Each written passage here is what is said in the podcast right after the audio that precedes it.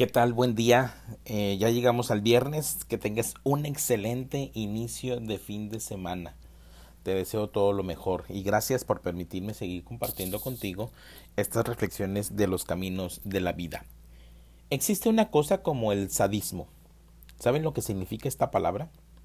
Un autor llamado el Marqués de Sade escribió una vez un libro acerca de un hombre que gozaba dañando a las personas y viéndolas sufrir.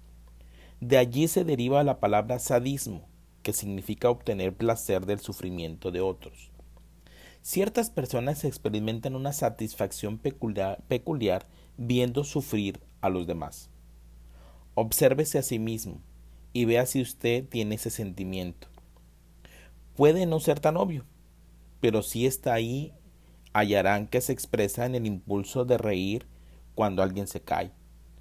Ustedes quieren derribar a los que están arriba, critican, murmuran irreflexivamente acerca de otros, todo lo cual es una expresión de insensibilidad, una manera de querer lastimar a la gente.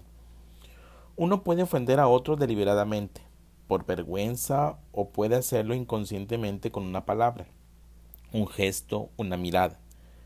Pero en uno u otro caso, el impulso es dañar a alguien. Y son muy pocos los que desechan radicalmente esta forma pervertiva del placer. La pregunta que aquí surge es, ¿usted quiere dañar al otro? O, o la pregunta también que surge, ¿cómo daña a los demás?